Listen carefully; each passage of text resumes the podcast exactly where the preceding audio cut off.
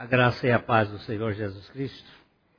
É, o fato do Márcio estar aqui hoje é uma expressão da graça de Deus. O caso dele foi bem grave. Ele ficou ali no portão. E, e o Senhor o tirou de lá. Mas nós estamos com alguns irmãos aqui da igreja, também hospitalizados em estado grave. O Nivaldo, da nossa CTI, do Hospital Evangélico, Nivaldo Farias. E nós não, não podemos olhar as circunstâncias. Nós conhecemos o Deus que. Vem cá, Nara, vem cá. Vem cá, Nara. Eu sei que você vai ficar com vergonha, mas vem cá. Essa menina aqui. Mas ela, ela já ficou feliz pela menina. É. Essa, essa menina aqui, ela teve ela e a filha. As duas estiveram. A filha duas vezes e ela uma vez. Do outro lado, ela ficou mais de 40 dias em coma. Fiquei 37 dias. 37 dias em coma. O doutor Junot, que está aqui, ele algumas vezes chegou dizendo assim: ela não passa de hoje. Ela não passa de hoje.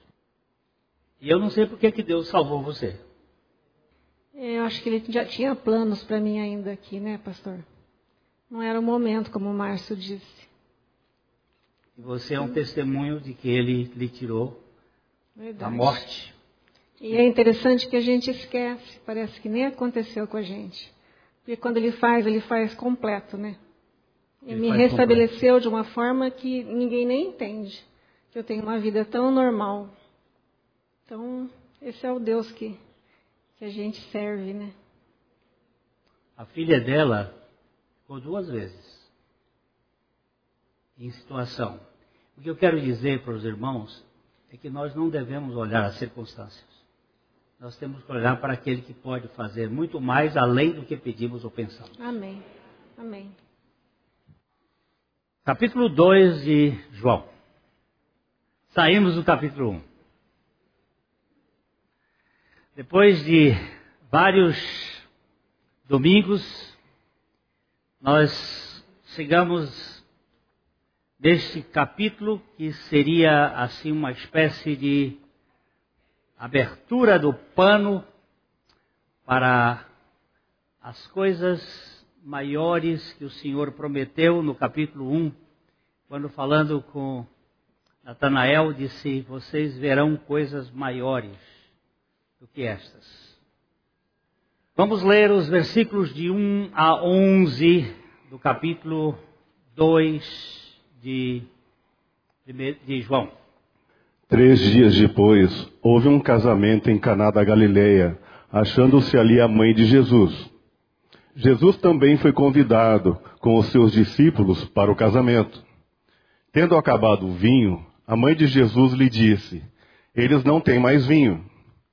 Mas Jesus lhe disse: Mulher, que tenho eu contigo? Ainda não é chegada a minha hora. Então ela falou aos serventes: Fazei tudo o que ele vos disser.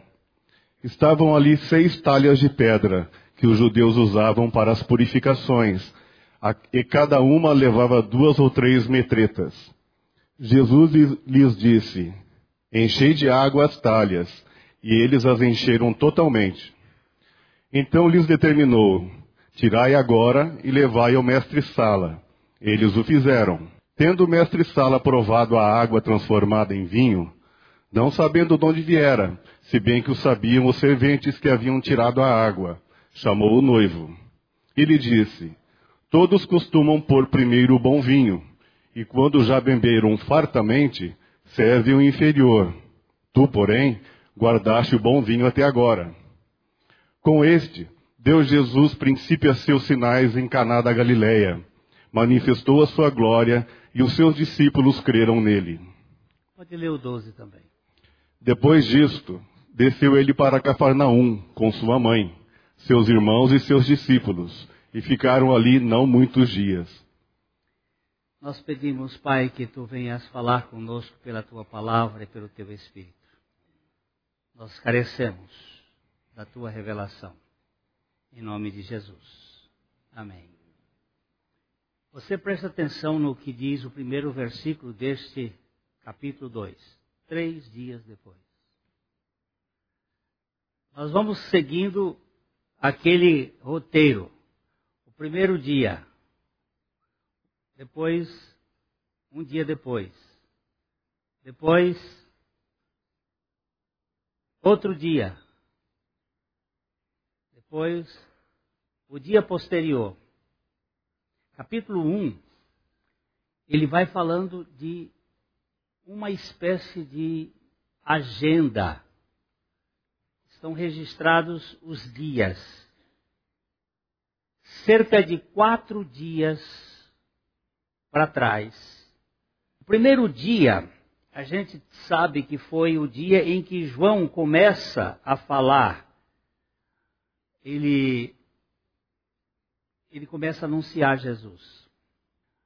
O segundo dia, João aponta para Jesus. No, dia, no primeiro dia, ele só fala de Jesus. Segundo dia, ele diz: Olha, o Cordeiro de Deus que tira o pecado do mundo. Ele aponta para Jesus. Vemos João e Jesus. No primeiro dia, só João. No segundo dia, João e Jesus. No terceiro dia, nós vemos Jesus e João. Ele muda de posição. Jesus aparece e João está ali já à sombra. No quarto dia, só se vê Jesus. E agora, três dias depois, Três dias depois do quarto dia. Três dias depois do quarto dia, que dia é? É o sétimo dia. É o sétimo dia do ministério de Jesus. É o dia do descanso. Lembre-se que a semana da criação, ela teve o primeiro dia com a luz, depois nós tivemos os segundo dia com a divisão da terra, depois água, depois as plantas, depois os animais, depois a criação do homem no sexto dia. E o sétimo dia era o dia do descanso. Sete dias aqui é o início do ministério funcional de Jesus em apresentar aquilo que vai ser a sua mensagem e a realidade da sua presença no mundo. É, vamos dar uma olhadinha, alguns, algumas coisas aqui nesse texto. Houve um casamento e Jesus em Caná da Galileia. Caná da Galileia é uma espécie de corrente no Piauí. Ou seja, um lugar inexpressivo, até é uma coisinha lá no canto, sem nenhuma sem nenhuma realidade. É onde Jesus começa, num cantinho do mundo. Lá em Caná da Galileia, Galileia dos gentios, terra desprezada pelos judeus. Não foi na Judéia. Ele começa o seu ministério não no centro da capital. Ele começa na cidade mais inexpressiva, em Caná da Galileia. Existe uma discussão, os fenícios que tinham uma Caná, hoje na região de, da, da, do Líbano, eles acham que é esta Caná. Mas o texto é muito claro dizer que é Caná da Galileia, achando-se ali a mãe de Jesus. Parece que se tratava de um parentesco. Caná é mais ou menos próximo de Nazaré. E alguém parente da família, para ela ter um pouco de intimidade de ver as coisas. Jesus também foi convidado. É bom que ele não foi ali, porque num casamento a gente só vai quando a gente é convidado. Eu sei que existem os bicões, os penetras. No casamento da nossa filha, caçula, nós convidamos um certo número, tinha 10% a mais eu tive que pagar a conta. Uma vez eu, eu estava num casamento, e casamento de uma moça aqui da nossa igreja, e a gente estava sentado, tinham uns quatro jovens, assim, bem vestidos, dois rapazes e duas moças, e conversamos ali, batemos um papo, e minha esposa vai e faz uma pergunta, que as mulheres são mais indagativas e gostam de fazer e ela disse: Vocês são parentes de quem? Do noivo ou da noiva? Aí um olhou para o outro e de repente um deles disse: Na verdade, nós somos estudantes da UEL e todos os fins de semana que tem casamento, a gente sabe mais ou menos das igrejas onde tem, a gente se enfia no meio do, do pessoal e a gente pega uma boquinha. Então existe esse, essa cultura daqueles que experimentam um pão. Mas Jesus não foi para esse casamento como bicão. Aliás, seria muito interessante que você tivesse sempre essa conotação que no seu casamento é preciso a presença de Jesus. Jesus não é uma religião. Jesus não é um penetra. Jesus é o Filho de Deus que se encarnou para salvar o homem da maneira errada de ser gente. E ele veio e naquele casamento ele foi convidado. E também os seus discípulos. Quantos eram os discípulos de Jesus nessa ocasião, segundo João 6? Vocês se lembram quais eram eles? Nós já estudamos aqui. Quais eram os discípulos? Qual foi o primeiro discípulo de Jesus? André. Depois, João. Depois, Tiago. Depois, Pedro depois Bartolomeu e depois, aliás, Felipe, depois Bartolomeu. Ou Natanael, mesma coisa. Eram mais ou menos seis discípulos, segundo o relato de João dentro deste processo. E tendo acabado o vinho, quanto tempo demorava um casamento naquela ocasião? O casamento hoje, um bom casamento, começa às seis horas da tarde, termina às seis horas da manhã, quando é bom o casamento. Assim, bem festeiro. Mas vai até quatro horas, né, três horas, e aí por aí vai. Os casamentos, eles duram é, um tempo, oito horas, dez horas, doze. Esse casamento, normalmente, demorava uma semana. Era uma festa familiar, era uma coisa muito longa, havia um relacionamento maior, as pessoas vinham de longe, vinham a pé, não tinha ônibus, tudo era feito ou a cavalo, ou a pé, ou camelo, e acabou o vinho. Eita, e agora? A mãe de Jesus, bisbilhotando na dispensa, ela viu que eles não tinham mais vinho. Então ela foi a Jesus e disse: Eles não têm vinho. A gente percebe que ela tinha uma certa intimidade para verificar que a adega tinha acabado, estava vazia. Não tem mais vinho. Esta é a oração mais simples que qualquer pessoa pode fazer, é apresentar a necessidade àquele que pode resolver o problema.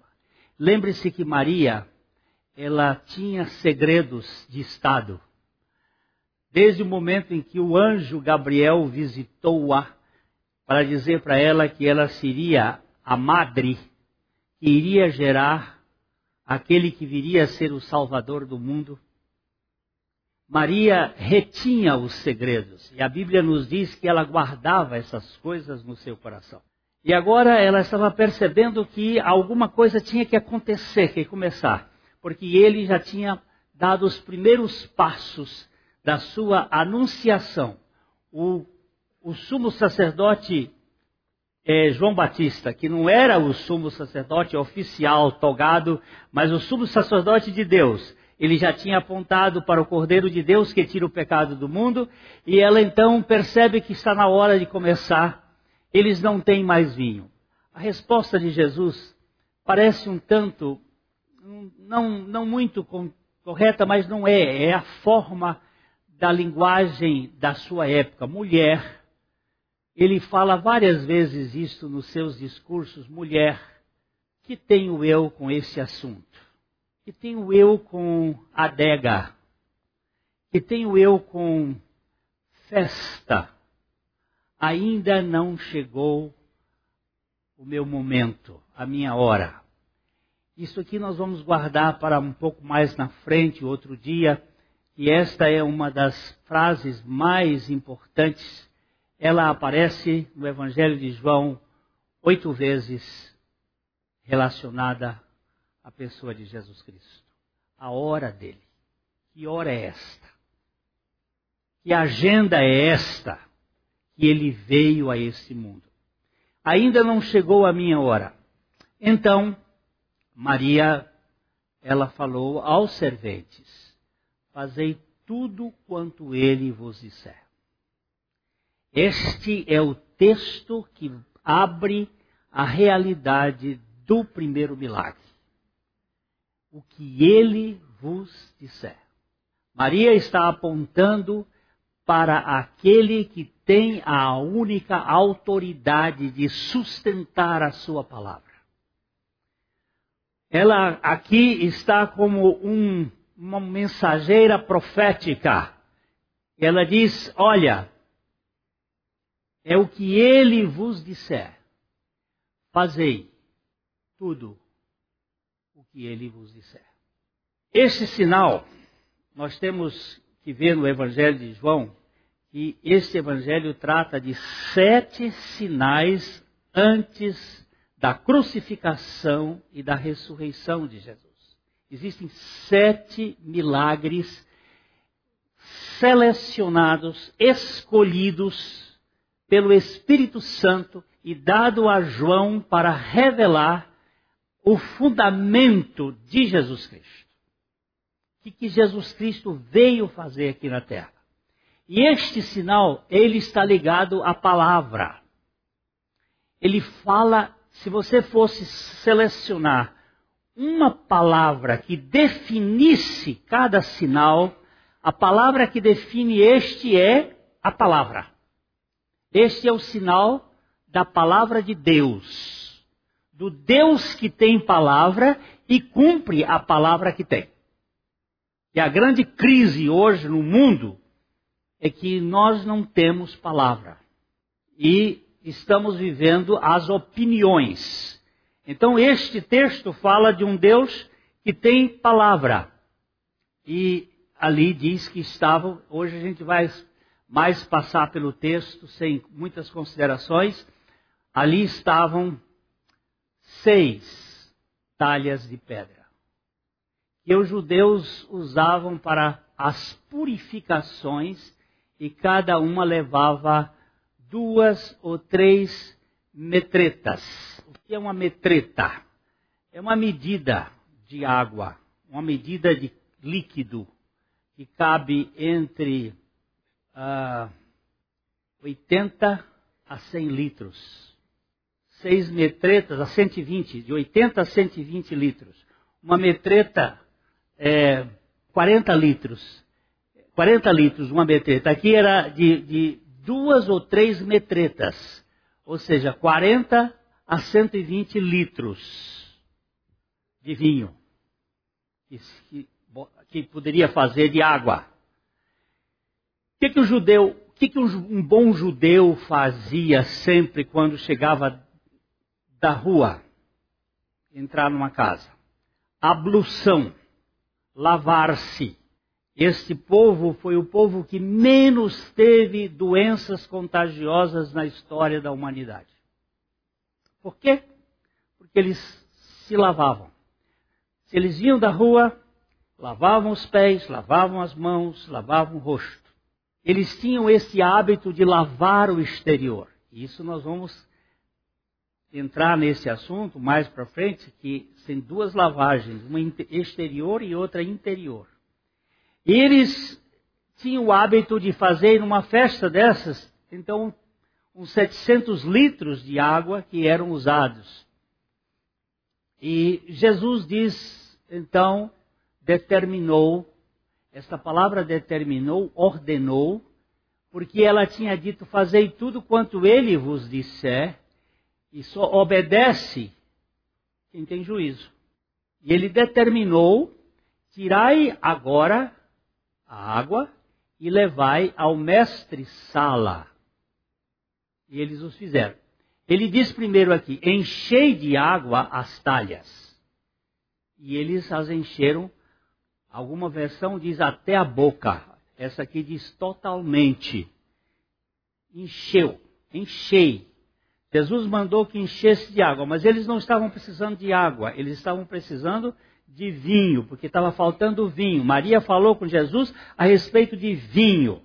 E agora ele manda encher de água e eles o fizeram. Eu, eu quero que vocês tomem bem, bem atenção para os serventes. Porque aqui nesta, nesta parábola, as duas pessoas mais importantes são Jesus e os serventes. Eu dou importância a Maria por ter achado o problema. Mas os serventes é que passaram pelo ridículo. Os serventes é que tiveram grande, o grande problema de pegar a água e encher água, e tirar a água e levar a água para o mestre Sala. Que eles não tiraram vinho, eles tiraram água. Tendo, olha aqui. Então lhes determinou: tirai agora e levai ao mestre Sala. E eles o fizeram. Há uma versão que torna mais claro e diz assim: tirai agora a água. E aí, tendo o mestre Sala provado a água transformada em vinho, não sabendo de onde viera, se bem que sabiam os serventes que haviam tirado a água. Eles não tiraram vinho.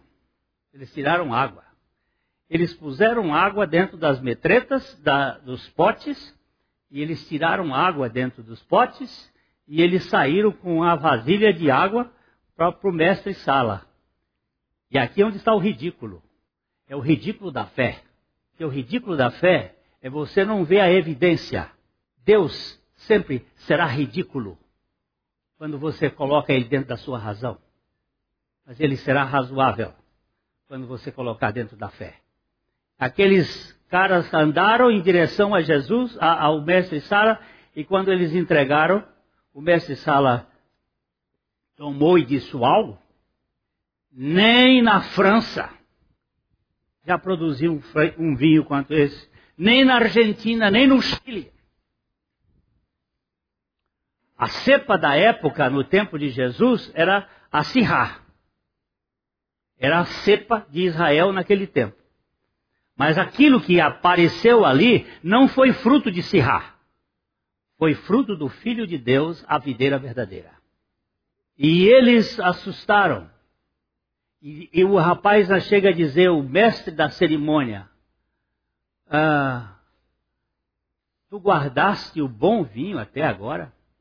Porque o bom vinho se toma no início.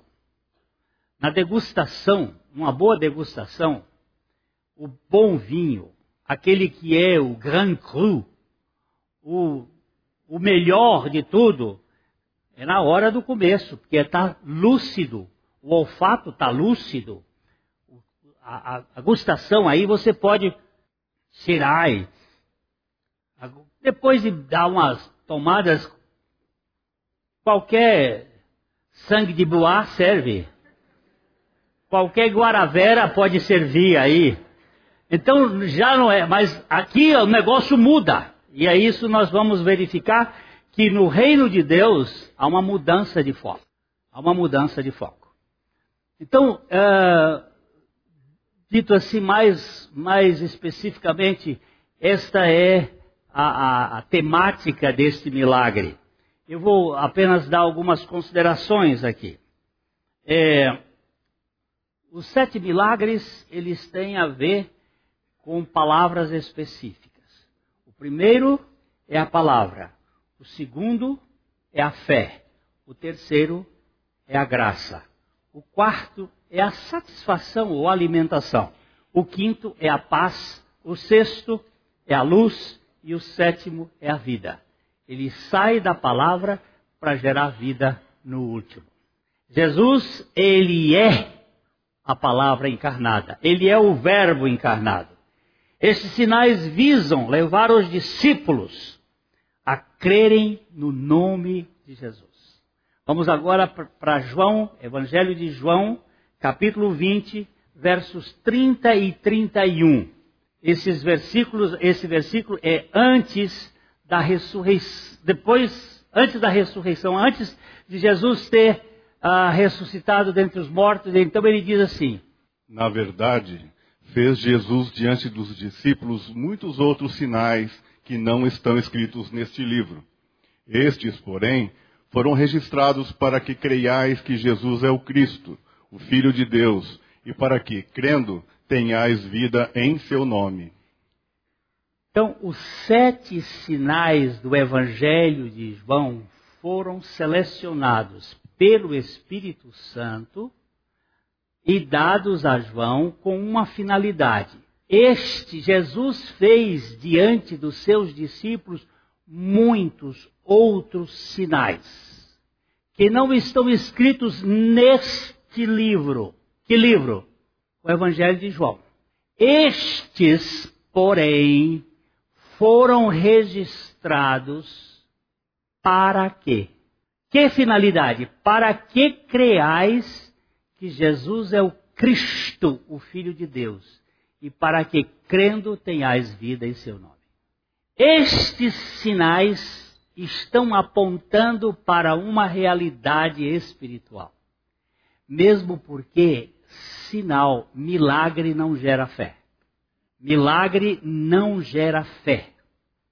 Porque milagre ele é constatação fenomenológica. Se você quiser um sinal para gerar fé, você vai morrer incrédulo. Porque o que gera fé é a palavra de Deus. Mas estes sinais estão apontando para a realidade da palavra de Deus, que é o Verbo que se encarnou, que o Evangelho de João trata disso. E o Verbo se fez carne e habitou entre nós, cheio de graça e de verdade. E vimos a sua glória, como a glória do unigênito do Pai. Então, estes sinais não são quaisquer sinais.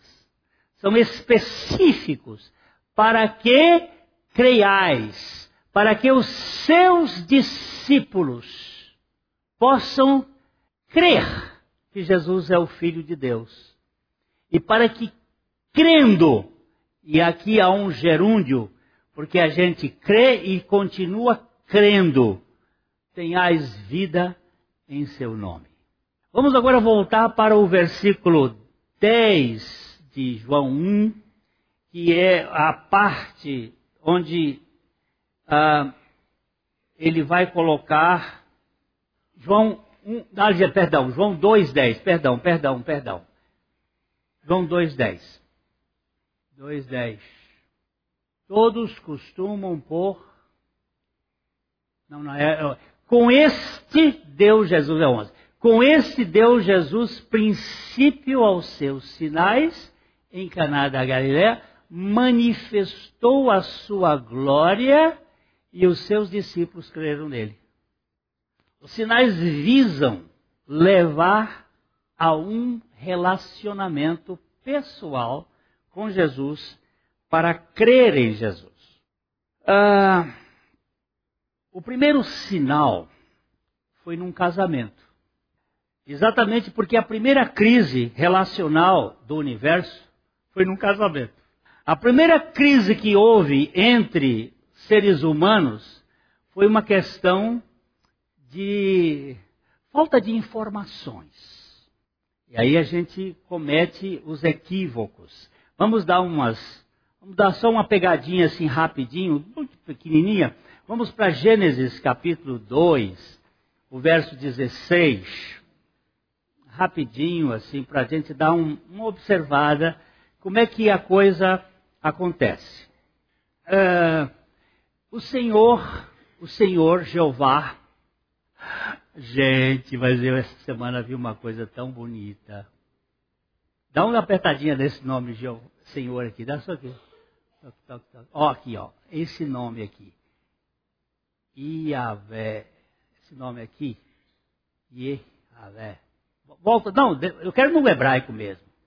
Pode ser aqui mesmo. Isso aqui, tem um, isso aqui é tão impressionante, tão impressionante. Para mim foi assim, eu fiquei tão grato a Deus por isso. Sabe por quê? Porque a língua hebraica, ela não tem números. A, a linguagem hebraica não tem números. As letras são números. Cada letra tem um número. Então, se você pegar o DNA, que forma a célula, ele, é, são duas espirais que se curvam assim, eles têm os pontos, as pontes que ligam uma, uma como é que chama aquela perna, doutor? Aquela perna do, do DNA, tem uma aqui que faz assim, outra faz. Tem um nome aquelas perninhas do DNA. Eu, hein? Aqui, e, e tem as pontes que ligam. E as pontes, elas se, elas se separam uma da outra com um espaço os números são 10, 5, 6 e 10. Tem um espaço de um para o outro e ele se repete. 10, 5, 6, 5. 10, 5, 6, 5. 10, 5, 6, 5. 10, 5, 6, 5. Aí você vai pegar no hebraico o iot, é a letra 10, é o número 10. O Re é 5. O Vav é 6 e o Re é 5. A assinatura de Deus na, no DNA do cara. Nesse cara aqui. Tem a assinatura de Deus dizendo assim: Você foi feito por mim. Eu assino o meu nome. Porque Deus escolheu um povo, só um, entre todas as nações do mundo, só um. Ele diz isso lá em Deuteronômio capítulo 7. De todas as nações do mundo, eu te escolhi. Não porque fosses melhor, não porque fosses maior, mas porque eu vos amei. E eu fico com a Bíblia. Eu estou falando que o primeiro sinal é a palavra de Deus. Eu fico com a Bíblia, não com minha lógica. E ele deu uma língua para esse povo. Ele deu o castigo das línguas e deu uma língua para esse povo e disse assim: Esta língua eu depois quero restaurá-la. Quando vocês perderem, eu vou restaurar a sua língua num só dia. E ele fez isso depois. O povo perdeu a língua, mas Deus restaurou. E hoje estava falando com a minha sobrinha sobre essa questão. É no mínimo curioso que o nome de Deus, que não se podia pronunciar, possui exatamente os números das ligações do DNA. 10, 5, 6, 5. O Senhor assinou o seu nome na minha, no meu corpo, assinei, porque você é meu. E mesmo aquele que não sabe disto, sabe que fui eu quem criei você. Eu sou o Deus Todo-Poderoso. Agora vamos apagar lá o, o nome e vamos voltar para aqui. Ele diz assim: vamos voltar aqui. E o Senhor Deus lhe deu esta ordem. Lhe deu. L-E-H-E é lhe. Lhe é Adão. Ele conversou com Adão, ele não conversou com Eva. Deus nunca conversou com a mulher. Ele só veio conversar com a mulher para corrigir depois. Ele não falou com ela antes. E lhe deu, é porque eu estou querendo chamar a atenção para a questão do problema do casal. E lhe deu esta ordem: de toda árvore de jardim comerás livremente. Mas da árvore do conhecimento do bem e do mal não comerás, porque no dia em que dele comer, certamente comeres, certamente morrerás. Ele disse: comeres, comerás, comeres tu. Então, a ordem foi dada a Adão, não foi dada a ela. Agora Eva sabia, sabia muita coisa. Vamos lá para o capítulo 3, corre para o 3 agora, amor da minha vida. Ó, mas a serpente, quando ela chegou lá no, no jardim, o que, que ela veio procurando? Mais a serpente, mais sagaz que todos os animais selváticos que o Senhor Deus tinha feito, disse a mulher: É assim que Deus disse? O que, que ela caçou logo? A palavra. Ela está sempre procurando a palavra. A serpente procura a palavra, quer confundir a palavra. Aí a mulher respondeu: Não, do fruto das árvores do jardim podemos comer, tá certo. Mas do fruto da árvore que está no meio do jardim, disse Deus: Dele não comereis, nem tocareis nele para que não morrais. Ela aqui cometeu dois erros já de, de conversa. Ela disse que não é da árvore que está no meio do jardim. A árvore que está no meio do jardim não é do conhecimento do bem e do mal. Vamos lá para Gênesis 1, 9, 2, 1, 2, 9. Gênesis 2, 9. Gênesis 2, 9. A árvore que está no meio do jardim. Por favor, doutor. Do solo fez o Senhor Deus brotar toda sorte de árvores agradáveis à vista e boas para alimento, e também a árvore da vida no meio do jardim, e a árvore do conhecimento do bem e do mal. Aqui está no meio do jardim o artigo que diz a árvore da vida que está no meio do jardim. E a árvore do bem e do mal está do lado. A árvore do centro do jardim é a árvore da vida. E Deus não disse que não era para tocar. Agora vamos voltar lá para Gênesis 2, quem foi que contou essa história para a mulher? Olha lá. Mas o fruto que está na, mas, no jardim, ele não comereis, ele não disse que não comereis, não, não disse que era para a mulher não comer. A mulher recebeu essa informação do marido. Porque Deus não falou com ela antes. E o marido já querendo proibir a mulher de não mexer na coisa, diz, ó, não é para comer e nem tocar. Não mexa nisso.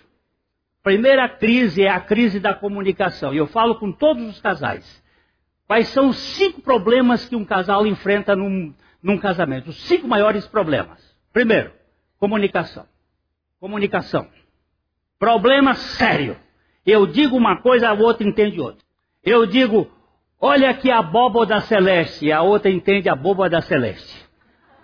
Eu falo, olha aqui que o, o gênero humano, o outro entende Manel Germano. Aí vai. E aí começam as brigas. E começam as discussões. Comunicação. Segundo problema sério de um, de um casamento: família. Migração de família. Em vez de deixar, a Bíblia diz: deixará pai e mãe, se unirá a sua mulher e ambos serão uma só casa. Não ambos, não. Daqui a pouco tem sogra no meio. E tem sogro no meio e tem cunhado no meio, e tem cunhada no meio, e tem e tio no meio, e tem tia no meio. Aí vira uma farofa, uma confusão. Família, fique no seu lugar. Não se meta na vida do outro. Deixa que o outro errar do jeito dele. Mas essas interferências são terríveis. Terceiro problema de um casal. Qual é o terceiro problema? Dinheiro. De quem é o dinheiro? Era meu, agora é nosso. E agora? Como é que faz? Tem que fazer tem que fazer, procurar o Barba e fazer um curso de, de planejamento familiar, de como fazer um, um, um orçamento familiar. Dinheiro é o terceiro grande problema. Quarto problema, sexo. Estou com dor de cabeça. Que conversa de dor de cabeça é essa? O seu corpo não pertence a você, nem o corpo dele a ele. A Bíblia diz que o corpo do homem pertence à mulher, o corpo da mulher pertence ao homem. Que negócio é esse de você privar só por mútuo consentimento, se for para dedicar-se à oração. Agora, viu? Por que, que dá muito problema de saltar cerca? Ninguém sabe por quê. É só não olhar a palavra de Deus. E o quarto problema é filho. Porque o filho chega e entra no meio. Filho não é para ficar no meio, filho é para ficar do lado.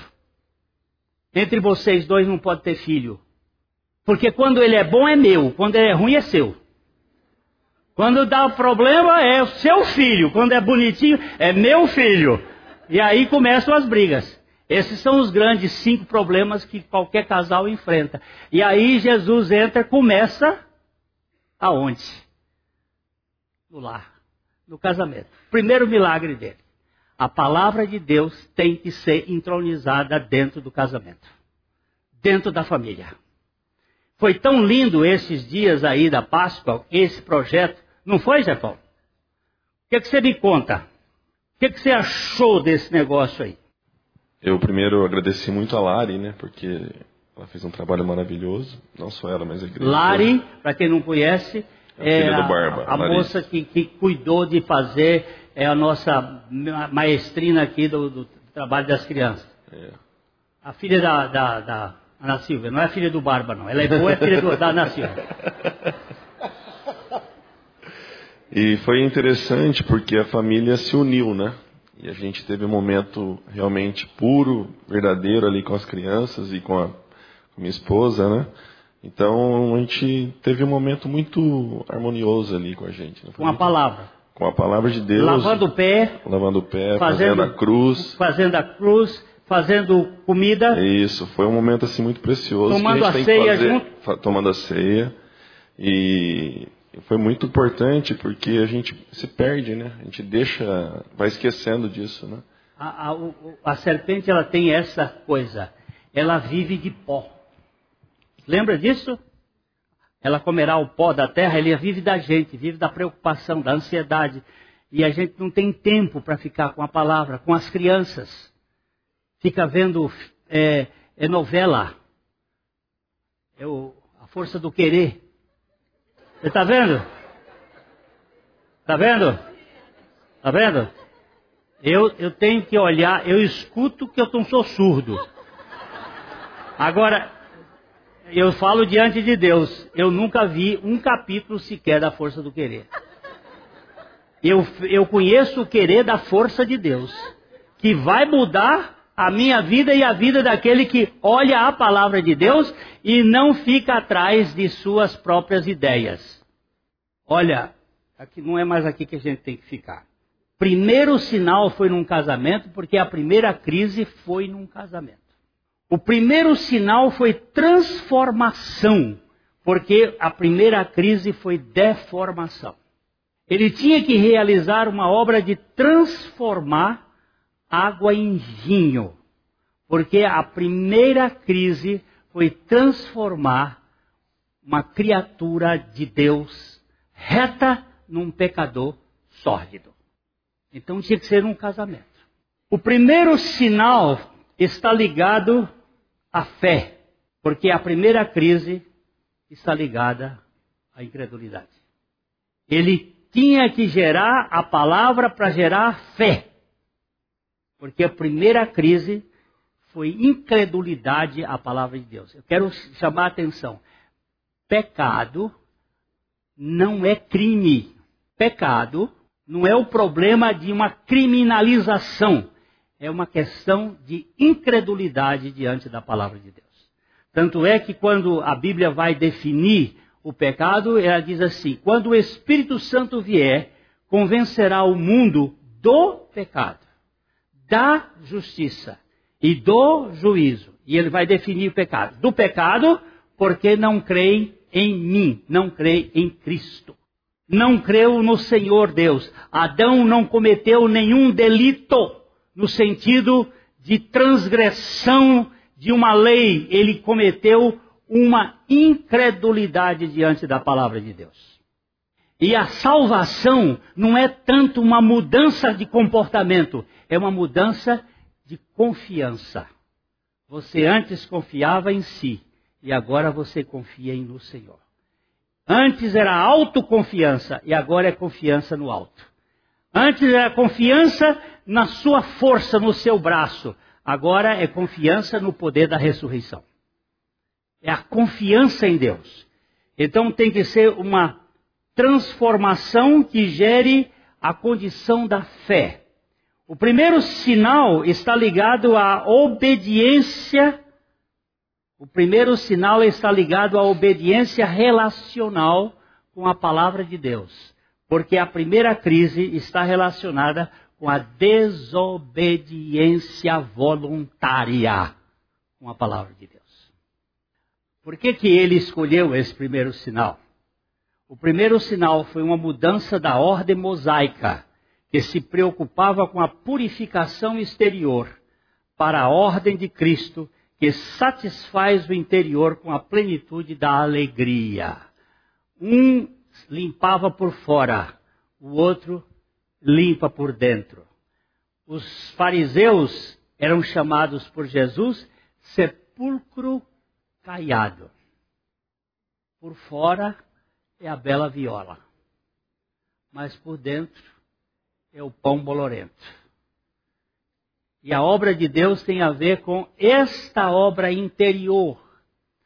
Quantas, quantos potes tinham ali? Seis potes. É no mínimo chama a atenção. Por que seis potes? Vamos lá para João capítulo. Havia ali seis talhas, seis potes de pedra. Seis talhas de pedra. Seis talhas. Seis por quê? Porque seis é o número do homem. E as, as talhas eram de quê? Não eram de barro, eram de pedra. Por que de pedra? Porque o coração do homem está empedernido. Por isso que lá em Ezequiel capítulo 36, versículo 26, o Senhor Deus está dizendo: E tirarei. Vamos lá. Dar-vos-ei um coração novo, e porei dentro de vós um espírito novo, e tirarei de vós o coração de pedra, e vos darei um coração de carne. Eu vou fazer aqui é só duas coisas e a gente termina. Coração de pedra é um coração feito de Adão. Adão foi feito do barro, o barro é feito da pedra. É atrito e desmanchou é pedra. Agora eu vos darei um coração de carne. A mulher foi feita da carne. A mulher foi feita de, da costela de Adão. Jesus não veio da pedra de Adão. Jesus veio da carne de Eva. Ele veio para tirar o coração de pedra e nos dar um coração de carne. Ele veio para dar sentido ao homem. Seis talhas de pedra vazia enchei de água. O que, é água na Bíblia? O que é água na Bíblia? Palavra. Um coração de pedra cheio de água, cheio da palavra, ele é transformado. Ao invés de ser simplesmente um repositório de água, uma caixa d'água, ele vira um como é aquele negócio de vinho grande? Tonel, não. Um, é? Um barril. Um barril, uma barrica. Um barril de vinho. Que vinho este? O vinho do cordeiro. O vinho que vem dar alegria ao homem. Alegria de dentro para fora, não alegria de fora para dentro. Alegria de fora para dentro é a alegria da piada, das histórias, é a alegria das circunstâncias boas. A alegria de dentro para fora é a alegria da presença do Senhor no nosso interior. Quando Deus está em nós, mesmo que o mundo esteja quebrado, nós temos festa no nosso interior. No palácio de Buckingham, lá na Inglaterra, existe uma bandeira colocada no topo do palácio. Quando a rainha está no palácio, a bandeira está hasteada e todo, todo inglês que passar na frente do palácio sabe que a rainha está lá. Quando a bandeira está no meio pau, é que a rainha não está no palácio. Então, todas as vezes que você estiver gozando da presença de Cristo no seu interior, a sua bandeira de alegria vai estar tremulando porque Ele está no seu interior. Mas quando você viver a vida da sua angústia, da sua ansiedade, do seu problema, ainda que a bandeira vai estar tremulante, mas lá embaixo, a nossa alegria não pode ser roubada com as circunstâncias ainda que nós passemos por tristezas e saudades, mas ele disse: Eu vos tenho dado a minha alegria para que a sua alegria seja completa e vocês não sejam pessoas que vivam das circunstâncias, mas que vivam da minha suficiência. que o Senhor nos mantenha com esses olhos. Esse é o primeiro sinal, o sinal da palavra de Deus. E a palavra de Deus gera em nós profundo sentimento, mais do que sentimento, o estado de alegria. É o maior amor que Deus tem para conosco. Nós vamos cantar este cântico, que é um cântico que mostra desse amor de Deus para com os seus filhos. A mensagem que você acabou de ouvir faz parte do Ministério de Comunicação Palavra da Cruz. Temos um grande acervo de estudos bíblicos em áudio e vídeo. Distribuímos também gratuitamente o jornal mensal Palavra da Cruz. Entre em contato conosco pelo fone 0 operadora 43 33 728900 ou pelo e-mail livraria@piblondrina.com.br. Visite-nos pelo site www.livrariapiblondrina.com.br ou acesse www.piblondrina.com.br. Graça e paz.